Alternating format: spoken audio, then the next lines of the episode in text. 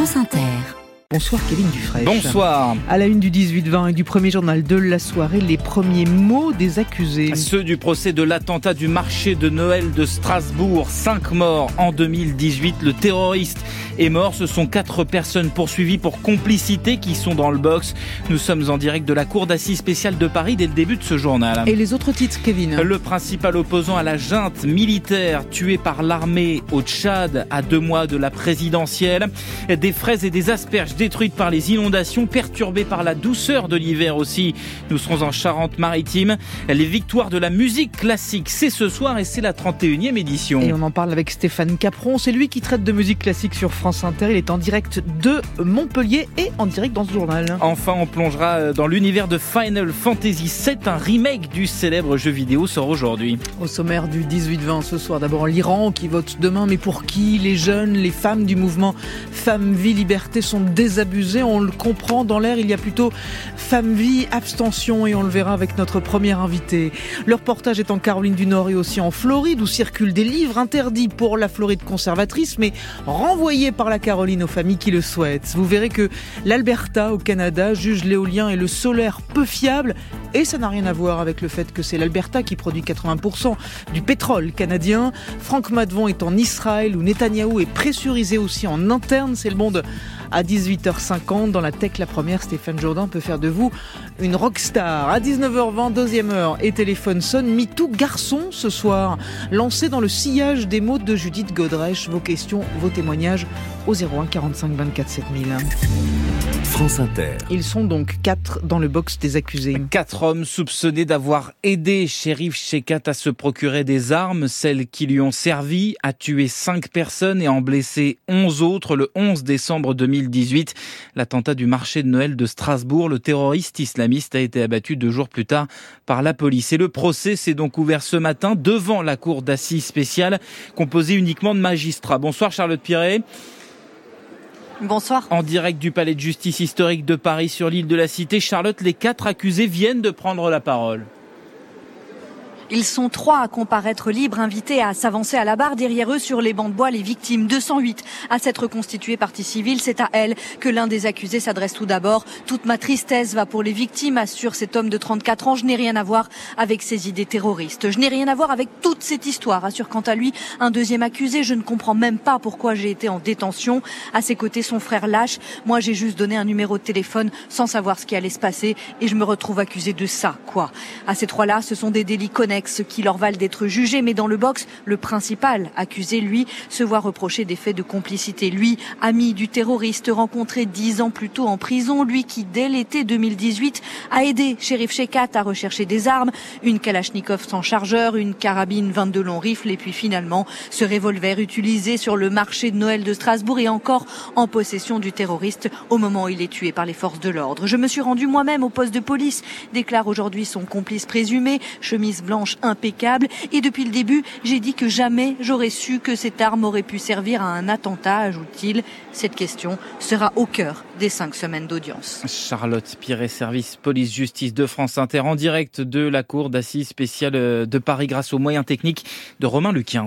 Joe Biden est de moins en moins optimiste. Alors que le président américain disait espérer une trêve à Gaza avant la fin de la semaine, il change de pied ce soir. Ce ne sera probablement pas d'ici lundi, concède-t-il.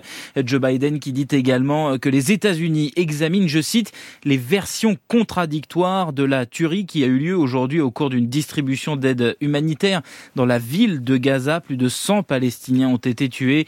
Le Hamas accuse l'armée israélienne d'avoir ouvert le feu sur une foule affamée. Israël répond que les soldats se sont sentis, je cite, menacés, niant que leur tir soit responsable d'un tel bilan. On y revient dans le journal de 19h. L'actualité à l'étranger, c'est aussi la situation au Tchad, où la junte militaire au pouvoir a franchi un seuil dans la répression de l'opposition. L'armée a tué hier au siège de son parti à N'Djamena, la capitale, Yahya Dilo, le principal adversaire du président de transition, Mahamat Idriss Déby. Bonsoir Claude Guibal. Bonsoir. Et ce, à deux mois de l'élection présidentielle. Euh, oui, et ça s'est passé hier en début d'après-midi. Donc les forces de défense et de sécurité tchadiennes tuent Yahya Dilo, qu'il traquait depuis la veille. Yahya Dilo cousin du président par intérim Mahamad Déby, était accusé par le pouvoir euh, d'avoir commandité une tentative d'assassinat du président de la Cour suprême la semaine dernière après une décision défavorable à son parti politique.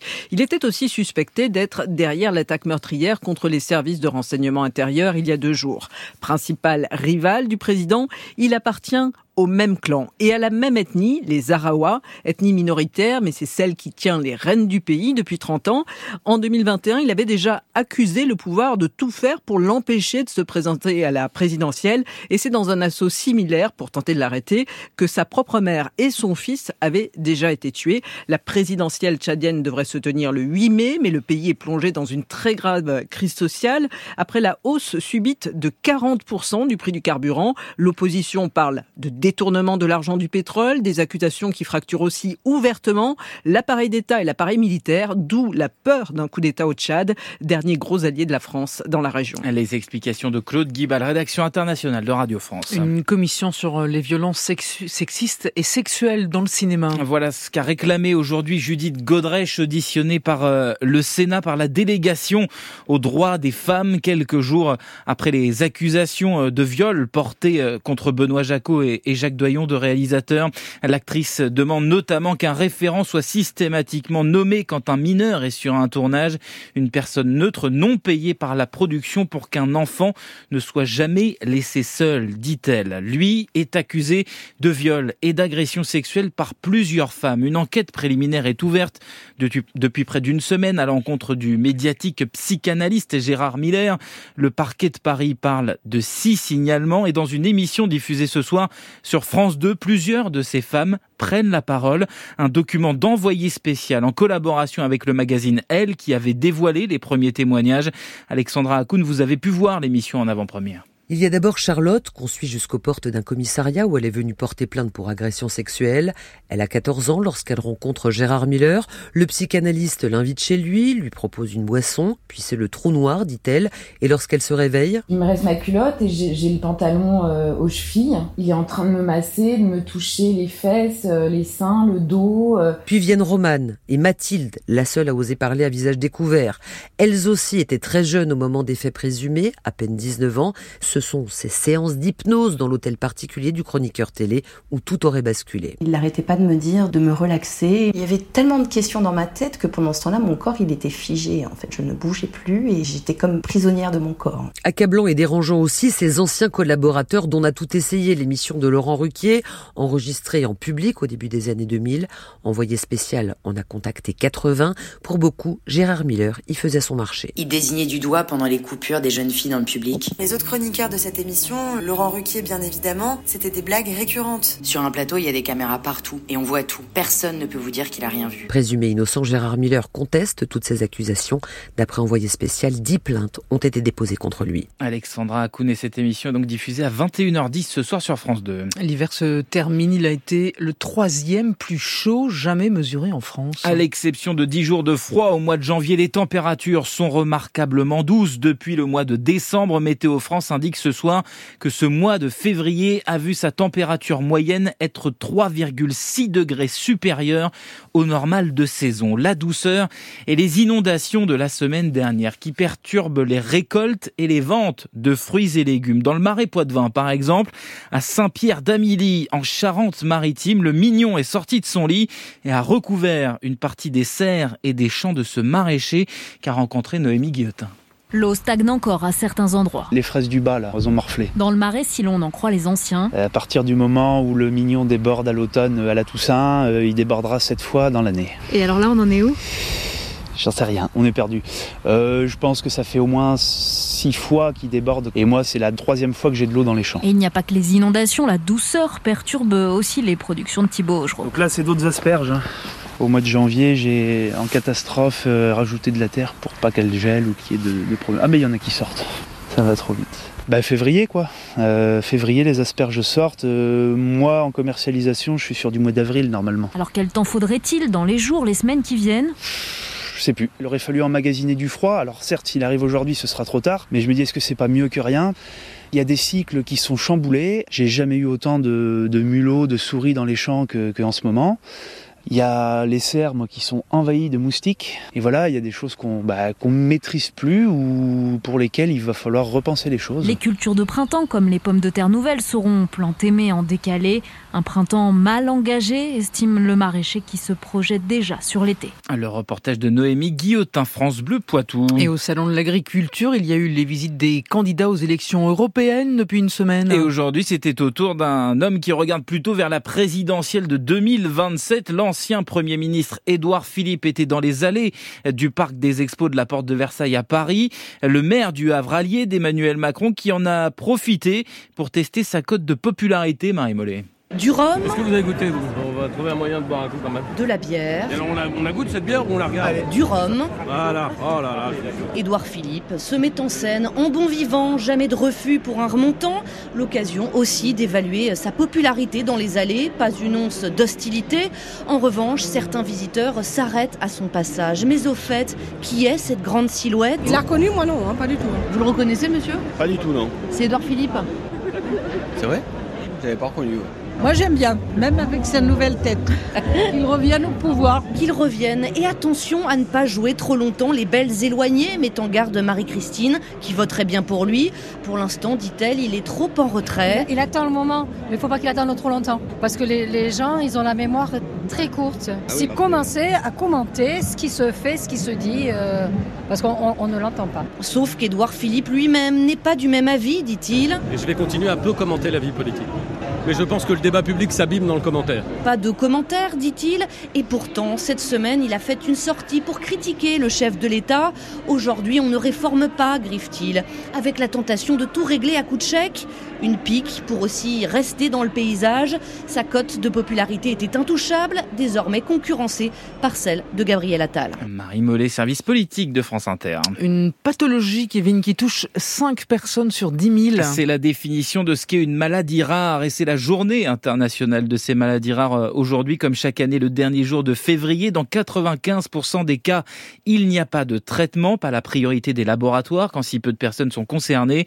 Alors les proches se battent pour faire parler de ces pathologies, comme ici la famille de Léon, 10 ans, atteint de neuropathie à axone géant. Alice Cachaner. Il aura fallu des années, huit années, avant de mettre un nom sur la maladie de Léon, une pathologie qui atteint les nerfs du petit garçon, lui tord les doigts et paralyse ses chevilles une pathologie rare qui a plongé sa famille dans de longues années d'errance diagnostique. On s'orientait vers un classement euh, de maladies inconnues. Il a fallu pousser, pousser euh, les médecins euh, pour obtenir le diagnostic. Alexandre Bernardini, le papa. C'est important de mettre un nom sur la maladie parce que tant qu'on n'a pas de diagnostic, il n'y a pas d'espoir de traitement. Aujourd'hui, seulement 5 cas de neuropathie à axone géant ont été dépistés en France. Pour ces enfants, l'espoir se trouve dans un institut de recherche à Lyon, l'unique laboratoire en Europe à travailler sur cette pathologie.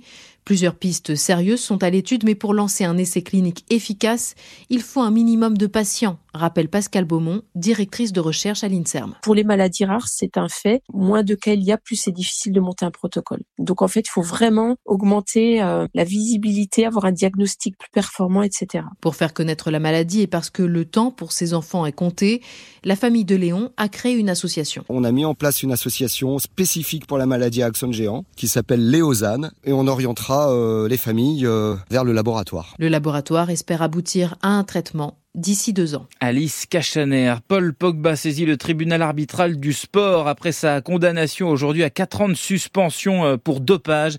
Le footballeur de 30 ans contrôlé positif à la testostérone en août dernier, il affirme avoir été euh, contaminé, ne jamais euh, en avoir pris délibérément.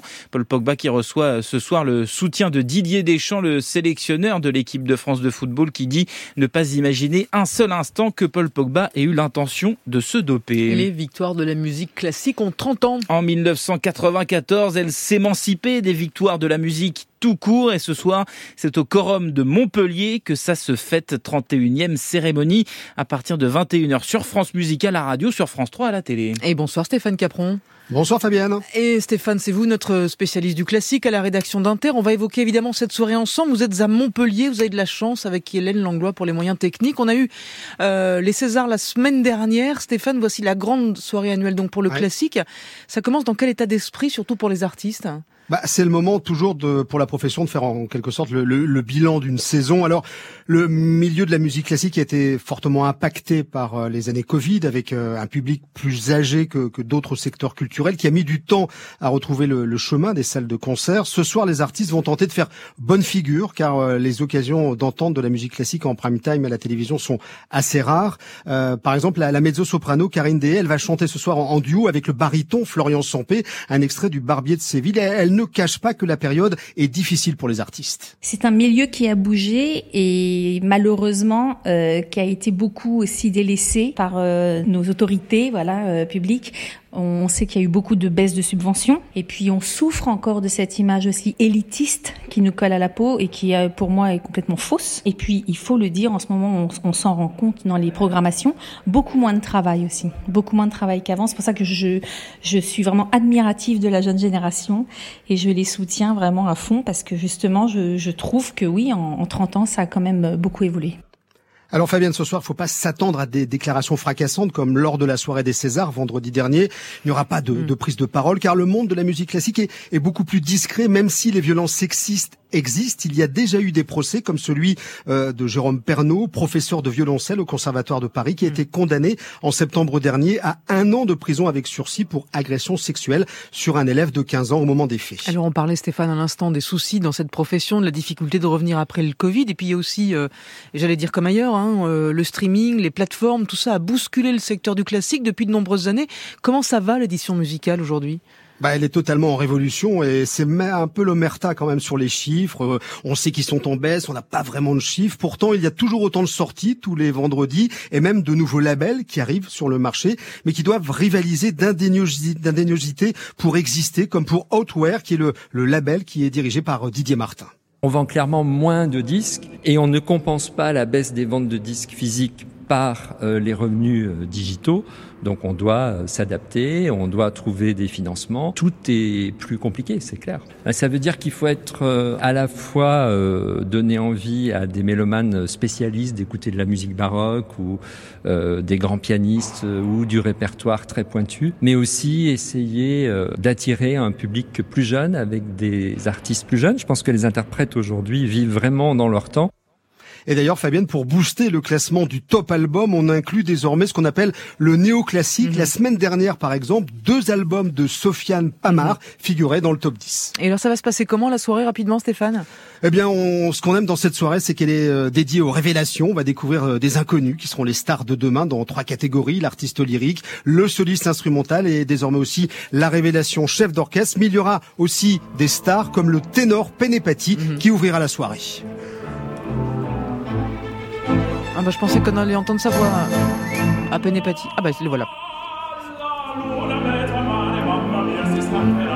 C'est dommage qu'on n'ait pas beaucoup de temps pour lui. Stéphane Capron, je vous remercie beaucoup. Les 31e victoires de la musique classique, c'est à suivre à partir de 21h ce soir sur France 3 et sur France Musique, évidemment, surtout. L'actualité de la culture, ce soir, dans un tout autre style, c'est aussi la sortie de l'un des jeux vidéo les plus attendus de l'année, Final Fantasy VII Rebirth. C'est en fait l'un des volets du remake du jeu culte sorti en 97 sur PlayStation. Ça sort en, plusieurs parties, tellement le défi est colossal, Olivier Bénis. Un grand tournant l'histoire se réalise devant nos yeux. FF7 pour les intimes a marqué l'histoire du jeu vidéo. Premier succès populaire du jeu de rôle japonais en Occident, il proposait un récit plus complexe, sombre et riche que ses contemporains, s'y mêlait la science-fiction, la magie, les questionnements écologiques et des affrontements épiques. L'un des blockbusters les plus ambitieux de son époque, au point qu'il a fallu découper son remake en trois morceaux de plusieurs dizaines d'heures chacun. Le premier posait les bases, développant ce qui n'était que l'introduction de l'original. Le second ouvre son décor, passant d'une ville certes tentaculaire à un monde tout entier. Et puis surtout, il contient la scène.